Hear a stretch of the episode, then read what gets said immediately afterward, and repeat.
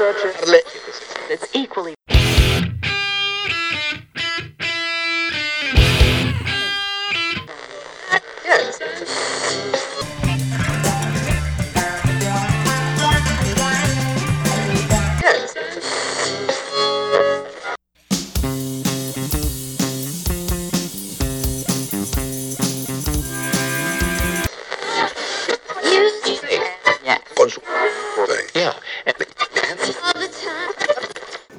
Bienvenidos a Subsuelo Purpúreo, mi nombre es Luis Pérez. Estamos el día de hoy en Coyoacán conversando con un extraordinario multi-instrumentalista mexicano. Su nombre es Emanuel Pina. Bienvenido Emanuel, ¿cómo estamos? Gracias por aceptar la, la entrevista. ¿Qué onda, mi? Todo chido, muchas gracias por la invitación. Estoy muy, muy contento de, pues, de poder estar aquí platicando contigo. No, pues yo, yo estoy más contento, carnal, porque bueno, ya, ya tenía muchas ganas de entrevistarte. Eh, yo quería hacer esta entrevista especialmente contigo, porque bueno, considero que eres uno de los mejores músicos del, del momento, sobre todo en la escena progresiva nacional. Eh, yo te conocí eh, en un toquín de Luz de Riada en, este, en el Alicia. Y bueno, Tú has sido eh, uno de los integrantes más constantes de Luz de Riada. Has estado un buen rato ya ahí porque la alineación de Luz de Riada es muy constante. En, un momento hablaremos de eso. Pero bueno, a mí me interesa saber eh, cómo fueron tus inicios en este rollo de la música. Porque por ahí veía en tu biografía que empezaste en, el, rock urbano, ¿no? ¿Cómo, ¿Cómo está esa onda? Sí, Carol, pues mira, el, mis inicios fueron pues, muy, muy raros, ¿no? Pues, yo desde niño tenía esa, esa como fijación por, la guitarra, ¿no? Bueno, principalmente la batería. Mi papá fue una persona muy influyente en, mis, mis, gustos musicales, ¿no? Eh, recuerdo eh, en una batería que me compraron tratar de tocar Tela un Gingit, ¿no? De King Crimson pues obviamente a las capacidades de un chamaco, ¿no? De 5 o 6 años. Pero eh, fue raro porque mi familia quería que yo estudiara en el Conservatorio Nacional de Música, cosa que pues ya no pasó, ¿no? Eh, sí hice ahí una como audición para entrar al sector infantil en guitarra, pero pues no, no se concretó nada, este, pues nada determinante, ¿no? Y sobre todo porque a mí lo que me interesaba pues, era jugar, ¿no? ¿no? tenía como que la misma visión de mi familia. Eso cambió más adelante porque luego yo quería tocar y ellos no querían que yo tocara, ¿no? Este, porque era pues medio desmadroso en la prepa. Y pues tuve un acercamiento, este, creo que uno de mis, uno de mis mejores amigos se llama David Hernández, ¿no? Era un vecino de ahí de la cuadra y rescató esa, esa parte musical, ¿no? Nos, nos, sentábamos este, ahí en la colonia, en el barrio, este, en Santa Fe, a tocar puras rolas de Metallica en guitarras acústicas. Este, ya no estábamos tan chavos, pero eh, resultó que ahí cerca del, de donde vivíamos, pues había un cuate que se llama Javier Mejía. Entonces, pues él era guitarrista de Charlie Montana. Y pues ahí este, este canal tiene un proyecto que se llama Tóxico 15. Bueno, tenía, creo que ya, ya murió el, proyecto. Pero fue un primer gran maestro, ¿no? Para mí este, fue, fue la primera vez que tuve la, la onda como de acercarme al bajo eléctrico, ¿no? O sea, de ser un guitarrista este, pues muy aficionado a, a pues Metallica, Iron Maiden, pues era como el cambio radical a pues no tanto rock urbano, sino este rock, ¿no? O sea, en eso, en ese medio como que pues también este, pues no les gusta que, pues, se encasille en un género así, o sea, decirle así rock urbano, ¿no? Pues es rock y, pues habla de cosas, este, pues que se ven en determinados cuadrantes, ¿no? De la ciudad. Y pues aunque Santa Fe pues no es así como un barrio tan pesado, pues sí, este, pues sí se ven cosas así, ¿no? Pero pues yo siempre me sentí un poco ajeno a eso, ¿no? Entonces Javier pues era, fue como que también el primer, el primer cabrón que dije, güey, este, pues hay gente que es capaz de hacer, de componer un disco, ¿no? Este, todos sus instrumentos, cabrón, y elegir a, a gente muy cabrona para grabarlo y consolidar todo un proyecto, ¿no? Y pues después buscar músicos que desempeñen las funciones en vivo, ¿no? Este, bajista, baterista, etc. Entonces pues estuve un rato ahí con él, eh, conocí en... Yo me acuerdo que pues, ahí en el barrio sonaban muchas rolas este, de Heavy Nopal, este, del Aragán, pues de repente ya había este, íbamos a los toquines así en el centro de convenciones del Tanempantla y pues ahí estaban varios, ¿no? Y pues yo me sentía muy, muy afortunado de que pues, este, la vida me estuviera sonriendo así, ¿no? Este, tocando con pues, grandes exponentes, ¿no? Entonces, pues de ahí eh, son prácticamente como que mis inicios, ¿no? El, el, rock este, pesadón, ¿no? Este, siempre me gustó mucho sacar covers de de Black Sabbath, de Metallica, Maiden, fueron como que pues, mis primeros maestros, ¿no? Porque pues la neta escuchaba King Crimson y otras cosas, Area, eh, pues bandas que escuchaba mi jefe, pero yo decía, no mames, yo no puedo, yo no puedo tocar eso, ¿no? Este, pues no tenía más bien como que las herramientas para, para poder sacar eso pues, de oído, ¿no? Entonces, pues esos fueron mis maestros y pues mis inicios, ¿no? La música. Miento, sí, pues toda esa escena del rock urbano, muy, muy interesante. Eh, nos contabas que pues también tuviste la oportunidad de, de conocer a Lalo Tex, ¿no? Que, ¿Cómo lo conociste? ¿Qué, ¿Cuál fue tu experiencia con él? Sí, pues en el rock and roll, canal, este, fue una cosa muy cagada porque justo, justamente pues yo me acuerdo que salió un disco que se llamaba La Fuerza del Rock, ¿no? Este, fue una recopilación de, de pues, varios artistas mexicanos, ¿no? Tocando covers de Status Quo y, otras ondas, ¿no? Y ahí venía una rola de Tex Tex que se llama pues, Loco por ti. Y eso lo escuchaba desde este, pues, muy chavo con mi jefe. Fue hasta que pues, un día tuve, mi manera de acercarme con algo Tex fue porque vi que este, hacía algunos compartimientos ¿no? en los AA. Entonces, pues esa fue la onda en la que conocí al, al muñeco. Hicimos, este, no puedo decir que nos hiciéramos brothers, ¿no? Pero el muñeco siempre fue una persona muy, este, pues es un, hombre entrañable, creo, ¿no? Y que me ayudó en, en algunas etapas difíciles de mi vida. O sea, musicalmente, pues no pasó algo ahí, este, eh, en mi carrera, ¿no? O sea, sí, sí me influenció mucho su manera de tocar la guitarra, ¿no? Este, pero hasta ahí, el, el, maestro Lalo es más bien como, como un gurú, este, un líder espiritual, carnal, ¿no? Sí, claro. Yo también los vi a Tex Tex dos que tres veces en vivo y pues sí, un, un grupo sencillo, pero sí su concepto era pues muy rockero, ¿no? Me, me acuerdo que en todos sus toquines ponían paja y los cráneos ahí de vaca y siempre salían ahí caracterizados de, pues de tejanos, ¿no? El rock agropecuario, ¿no? Como él mismo decía. Será, o sea, es uno de los formatos musicales que a mí más me gusta, ¿no? El power trio. O sea, este, pues era una banda que, que llenaba muy cabrón, ¿no? O sea, aparte de que pues, Lalo tenía una, un poder de, de convocatoria impresionante, era un, un, hombre muy simpático, ¿no? Este, los chistes que hacía, cómo presentaba las rolas, era una super bandota, ¿no? O sea, pues quizás en algún momento, este, eh, pues yo, a mí me gustaría tener eso en el escenario, ¿no? Este, pues esa parte, esa parte del ángel, ¿no? De, carisma, ¿no? Carisma de, de un músico pues, completo, un artista completo, más bien. ¿no? Va, va, pues, pues una buena forma de iniciarse en este rollo de la música. Es, el rock urbano es siempre muy chido. Una parte que a mí me gusta también de, del rock nacional. Pues, ¿Qué te parece si escuchamos una rolita de, de rock urbano? ¿Qué, ¿Qué, te gustaría poner?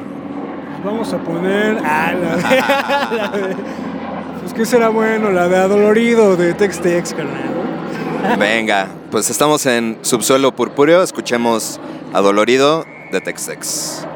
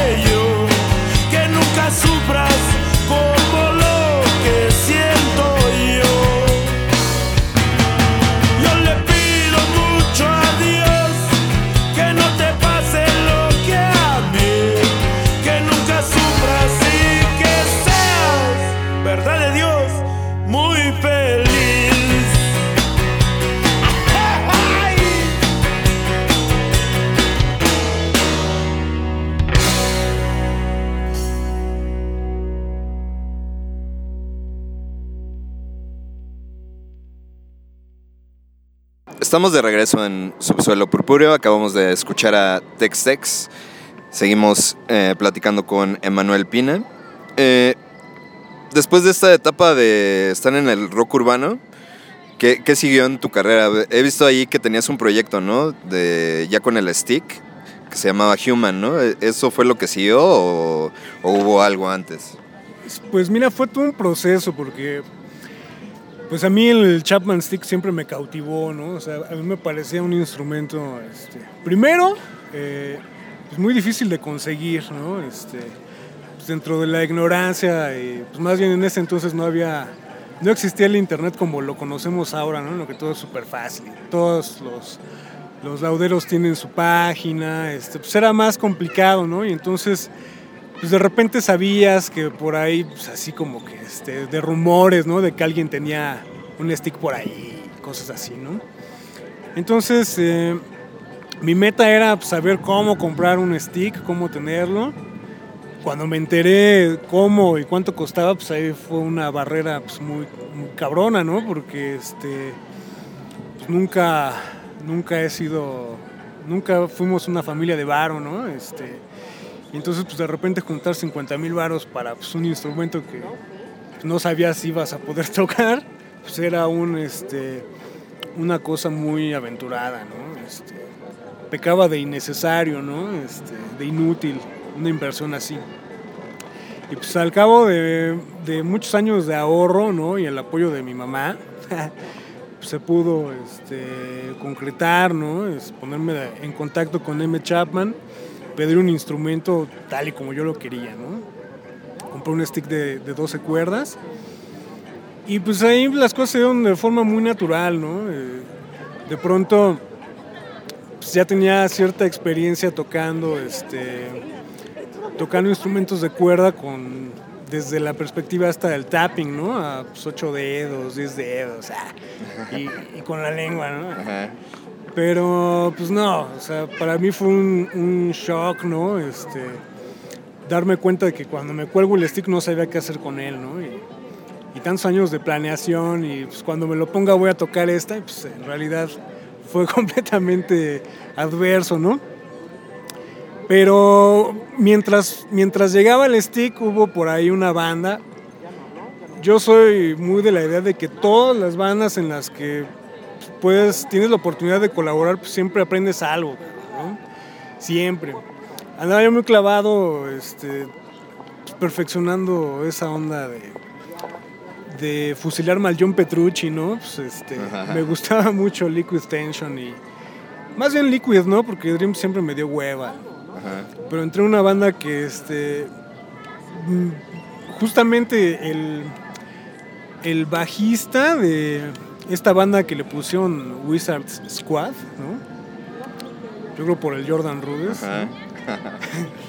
este, me invitó, dijo, no, pues hay unos güeyes que tocan esto y así, así, así, pues cáele, ¿no? Entonces pues, yo tenía una guitarra de siete cuerdas este, que me acababa de vender un gran carnal, el Bob Montes, este, en 1500 varos, ¿no? Este, una J Torser bien culera, cabrón. Y este, pues yo soñado, ¿no? Ahí tocando covers de Liquid y, pues, bien inocentes, ¿no? Pensábamos que en algún momento nos íbamos a... Alguien iba a ver nuestro potencial para cobrar a Liquid y nos iba a, sacar de, las, de los abismos, ¿no? Es cosa que pues, obviamente a nadie le importaba, ¿no? Porque pues en nuestro, en nuestro núcleo pues no nos dábamos cuenta de que a nadie le interesa que puedas tocar como Petrucci, ¿no? O sea, es más bien este, pues a la gente le importa pues, si tienes algo que decir, ¿no? Más que que te puedas fusilar a alguien, ¿no? O robar el trabajo de alguien. Eh, bueno, pero para ese momento pues éramos muy felices, ¿no? Tocando covers de Dream y de Liquid. Llega el stick, se deshace esta banda de los covers de Liquid y viene un proceso de aprendizaje del instrumento pues muy rápido, ¿no? Este, nunca he sido clavado en el estudio de ningún instrumento. Sea, simplemente si te gusta lo que haces y el sonido que puedes sacar de las cosas, creo que es muy natural que este, inviertas cierta cantidad de tiempo en... Es una curva de aprendizaje muy distinta en cada persona, ¿no? cada individuo. Y pues de repente, eh, algo que también me ayudó mucho fue comprarme una loop station, ¿no? Porque pues de repente tenía muchas ideas, pero luego ya no me acordaba de ellas o no sabía cómo enlazar una idea con otra y pues de pronto ya tenía ideas completas, ¿no? O sea, rolas de 8 minutos, 10 minutos este, de puro tapping, ¿no? Y entonces pues, se me ocurre buscar este creo que salió una colaboración ahí con un vecino del barrio, se llama Dan Velasco. Aquí como que todo está conectado, carnal. Vas a ver más adelante por qué, ¿no? Entonces con Dan pues, eh, terminamos siendo un dúo de stick y batería. Y pues, fue mi debut, ¿no? En el, pues gracias al Mauricio Sotelo, ¿no? Pues, uno de los stickistas más respetados, este, no solo en México, ¿no, carnal? Pues en todo el, todo el globo, ah, ¿no? Sí, claro. Tiene un chingo de años tocando y haciendo esa misión de difusión, ¿no? Del instrumento. Entonces, pues él empieza a organizar estas noches de stick y en una de ellas, pues, eh, primero, eh, en la primera noche de stick, pues fui solo, ¿no? Como solista acá. Y ya en la segunda o tercera ya fui con el Dan, ¿no? En la batería. Y de ahí dije, no, pues esto, o sea, está chido, pero pues ahí las cosas se fueron dando muy cagado. Dejé de tocar con el Dan. Y luego pues me reencuentro con algunos integrantes de los Wizards, ¿no? Wizards Squad o sea, con Luis, Luis López Méndez, baterista prolífico, y Alejandro García Mesa en el teclado. Y pues de repente este, venía otra noche de stick, carnal. ¿no? O sea, para mí, pues el Mauricio fue una onda muy, este, como de primer este, trampolín, ¿no? Que, pues, un, un, canal que, este, pues, qué necesidad tiene de andar ahí, este, diciendo, oigan, pues aquí hay más gente que hace esto, ¿no? Que estamos en el mismo, en el mismo barco, ¿no? Eh, y de repente buscar y generar los espacios para la difusión del instrumento, ¿no? A mí eso pues me benefició mucho porque pues, pude pues, ¿no? echar algo de, de, mí, ¿no? Este, y pues preparamos un show que pues, se, se, presentó únicamente dos veces.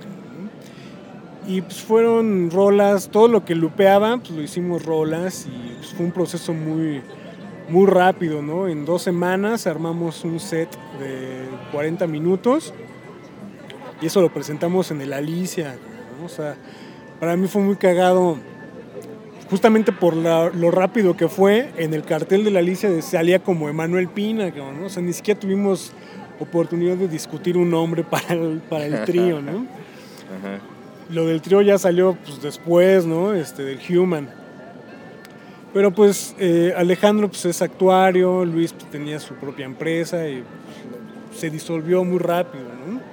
Pero como experiencia fue muy, muy cagado, ¿no? Muy chido, este, gratificante, ¿no? Saber que, que tu trabajo, hasta cierto punto la gente se puede compenetrar con tus ideas y, y montar todo un numerito, ¿no? Para, pues para exponerlo y es gente muy, muy chida, ¿no? Siempre he tenido la buena onda de, de encontrar gente muy chingona. O sea, no chingona porque yo les caiga bien, ¿no? Sino, o porque quieran tocar lo mío, sino que este, me enseñan cosas. Eh, o sea, Alejandro de su perspectiva pianística, pues yo decía, no manches, pues pinche stick se le puede meter por acá y por allá, ¿no? Entonces, y, y Luis, pues con sus métricas raras, pues yo también decía, ay, güey, pues esto me late, ¿no? Pero sí, este, eso en cuanto al trío, no duró mucho, este, no duró mucho la, el, proyecto, ¿no? por las ocupaciones de cada quien. ese entonces pues yo todavía ni estudiaba, ah, no, sí, ya estudiaba, ya estaba en la maestría, de hecho. Entonces, eh, pues ahora sí que por culpa de los tres, pues se desarmó. Va, pero pues fue un buen proyecto y pues sí, maestrazo Mauricio Sotelo, que le mandamos un saludo, pues sí es una, una labor importante la que hace con esto de las noches de stick y pues como dices, toda la promoción que hace. Y pues bueno, ¿qué te parece si escuchamos una rolita de Human? Ah, de lujo, canal. ¿Cuál, cuál, cuál te gustaría poner? Pues la de. Pues creo que de las únicas que hay en la red es este. Esta de... Es cagada la historia porque al principio se llamaba coleóptera. Me gustan mucho los escarabajos, ¿no? En mi formación como biólogo íbamos a prácticas de campo y me gustaba mucho ver escarabajos y ese tipo de ondas, ¿no? Pero después eh, tuve la suerte de adoptar unas mantis y pues terminé cambiando el nombre por Mantodea, ¿no? A, a esta rola. Entonces pues vamos con esa. Va, venga, pues escuchemos Human. Estamos en Subsuelo Púrpura.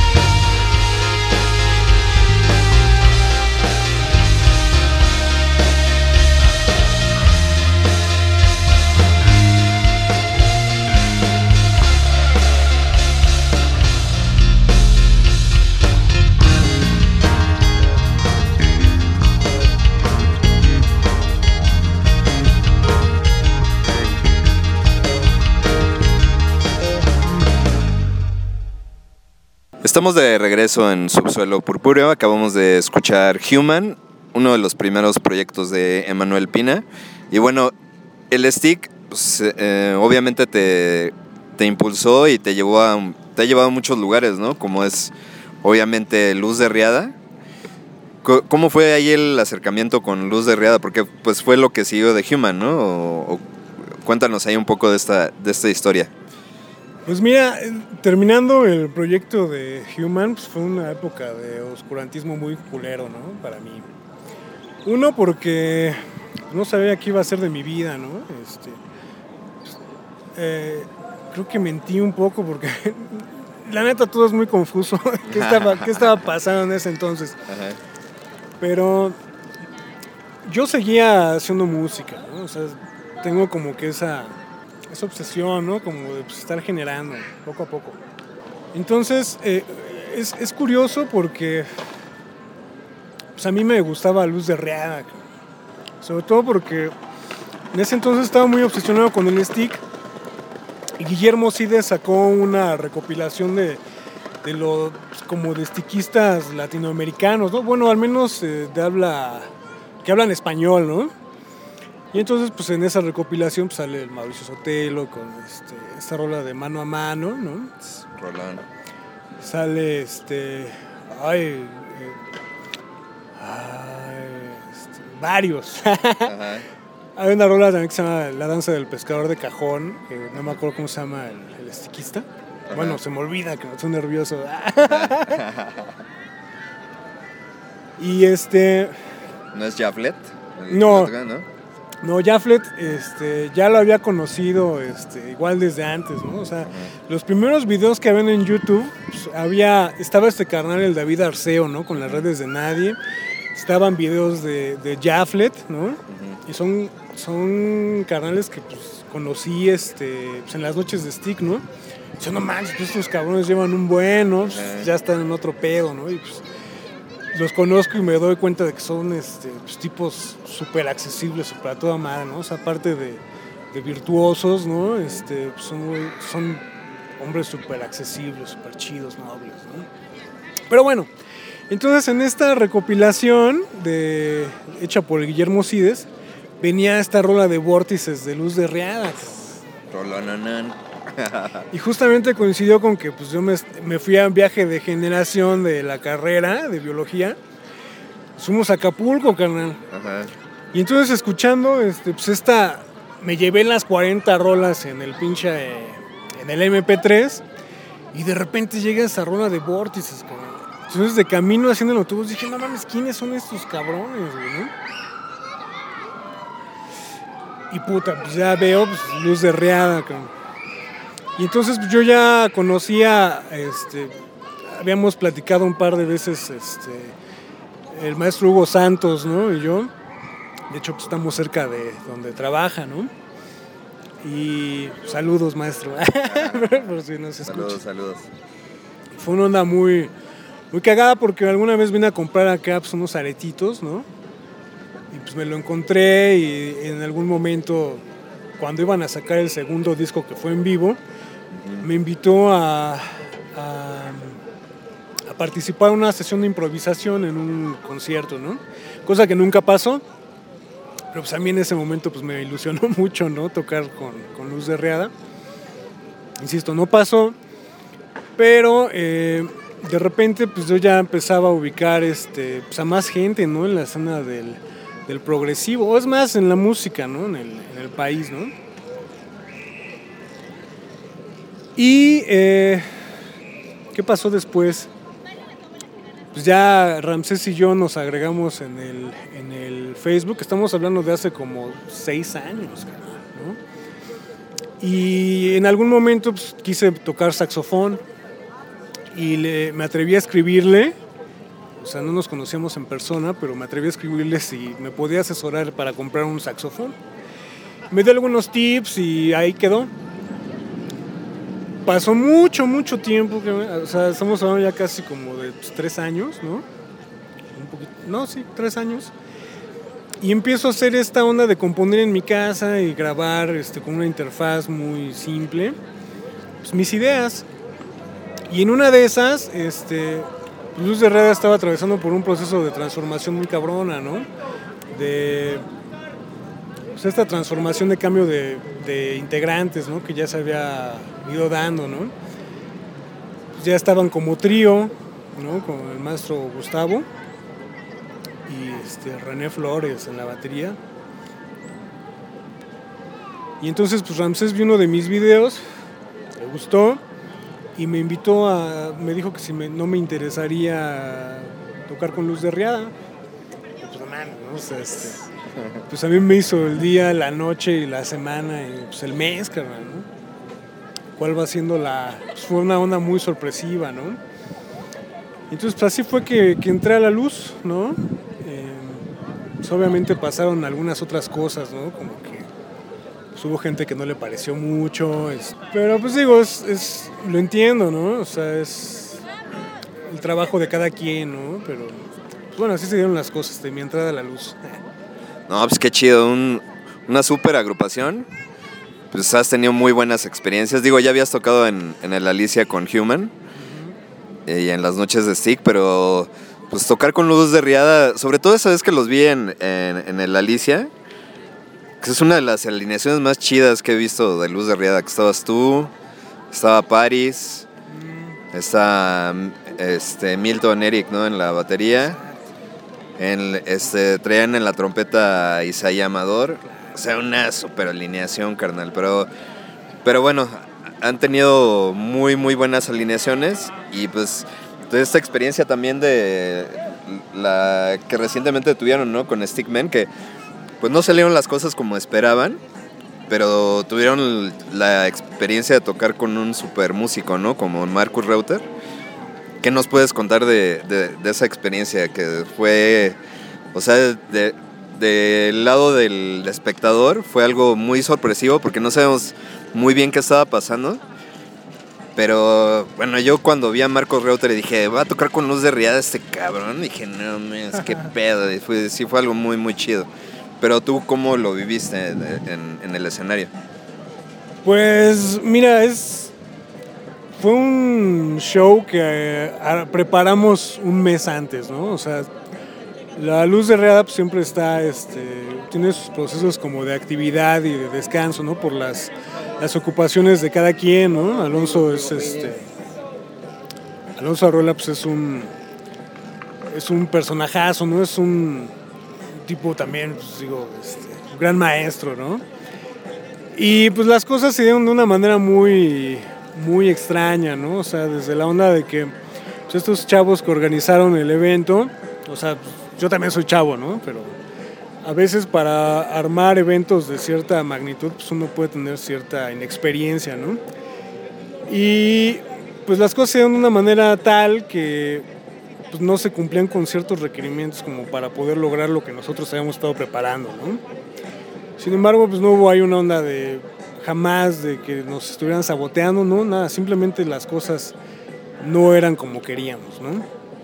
Entonces, pues se tomó la decisión de pues, Alonso este, decidió no tocar y pues nosotros salió la oportunidad, ¿no? Este, el manager de Stickman dijo, pues qué onda, Marcos, ¿te avientas o qué onda?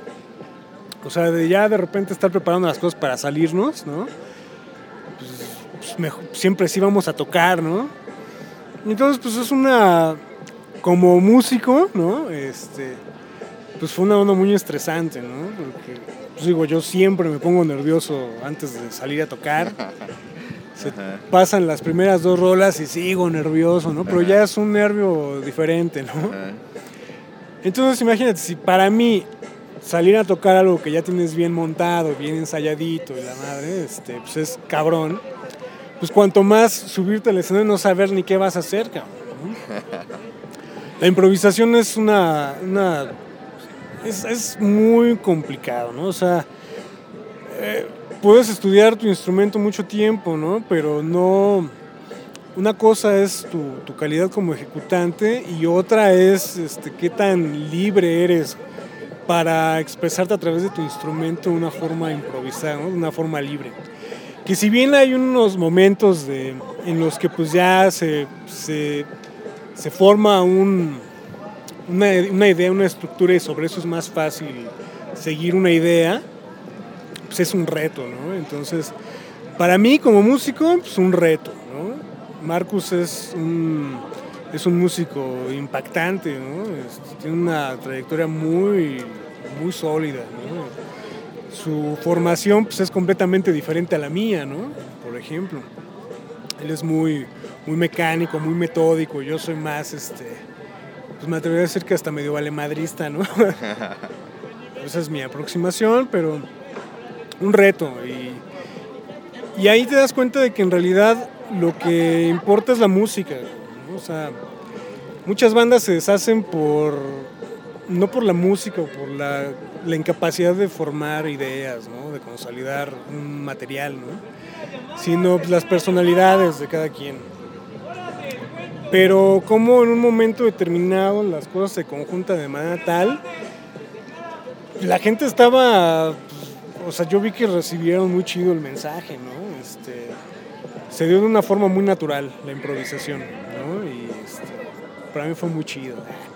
Sí, no, estuvo, estuvo de lujo. Yo, a mí me gustó mucho, creo, como dices, a mucha gente también. Y bueno, ahondando en esta onda de luz de riada, este, te quería preguntar, ¿cuál fue la primer rola que aprendiste de luz de riada para, para Chapman Stick? ¿Te acuerdas? O... Porque bueno, también tocas la guitarra. Fíjate que ahí... Pero, en, el stick, ¿cuál fue la primera?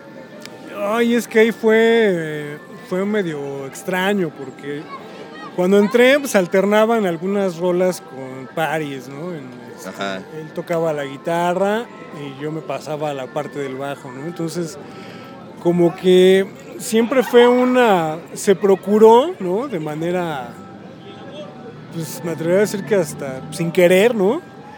Que fuera una, no fuera una banda de covers de Luz de Reada, ¿no? Sino que se dio una vuelta completa a, pues, a la aproximación que había incluso del stick, ¿no? De lo que hacía Hugo Santos. Entonces, pues yo prácticamente, este, pues, sí, lo primero que saqué en la guitarra fue pues, vórtices, ¿no? O sea, yo ya me la sabía en stick, ¿no? O sea, pero pero lo que saqué primero en el stick fue esta canción de Marichihueu, ¿no? Oh, esa está bien chida. Sobre todo porque había visto que, ah, como la habían estado tocando en trío con Gustavo, pues Gustavo tocaba los graves obviamente en el bajo fretless y pues, la melodía en, la guitarra, ¿no? Entonces dije, bueno, pues eso creo que le va chido al stick, ¿no? Y suena completamente diferente, ¿no? Por las mismas este, capacidades tímbricas del stick, ¿no? Eh, entonces, pues creo que fue esa, Marichihueu. Pero sí, la, la aproximación de, de mi, mi, función en Luz de Riada, pues no era pues, nada que ver con lo que ya estaba hecho en, en, el stick. Incluso en la guitarra, si tú escuchas el primer disco, pues el maestro Alex Vergara hace cosas impresionantes, ¿no? Este, que pues yo eh, se me haría, más bien, me parece hasta imposible de replicar, ¿no? Porque es un guitarrista impresionante. ¿no? Entonces, pues yo preferí darle eh, pues como que mi color, mi, mi sazón ahí con, con, otro tipo de acordes incluso, ¿no? Este, más simplones. no, no simplones, sino este, que fuera más fácil para mí ejecutar este, en vivo, ¿no? Sí, no, pues está un rolón. Marichihuevo es la rola, si no me equivoco, en donde Ramsés canta, pues que es un canto mapuche, ¿no? Sí, de hecho, este, pues mucha gente decía, bueno, ¿qué significa, no? Este, ¿Qué dice la letra? ¿Qué onda, no? Y en realidad, pues es una onda, este, sí tiene que ver el concepto con, esta resistencia, ¿no? De los mapuches. Eh, creo que significa, creo, ¿eh? ¿eh? Diez veces venceremos, cien veces venceremos. La cosa es que son muchas las veces que vamos a vencer, ¿no? Pero Ramsés, este, yo me acuerdo que los fui a ver al audiorama, ¿no? Y cuando lo escuché cantar en vivo dije, no mames, qué chingón. O sea, tiene una potencia impresionante. Y ya lo había escuchado en una canción que se llama este, Para Mercedes, de Cabezas de Cera. Y decía, no mames, canta increíble este carnal, ¿no? Este, chingoncísimo. Esa es una rola que a mí me bombea bastante, ¿no? Este, chingón el Ram. Sí, sí, maestrazo. Pues, ¿qué te parece si escuchamos esta rola de Luz de Riada? ¿Va? Adelante, carnal. Venga, pues escuchemos Marichihueo de Luz de Riada. Estamos en Subsuelo Purpúreo.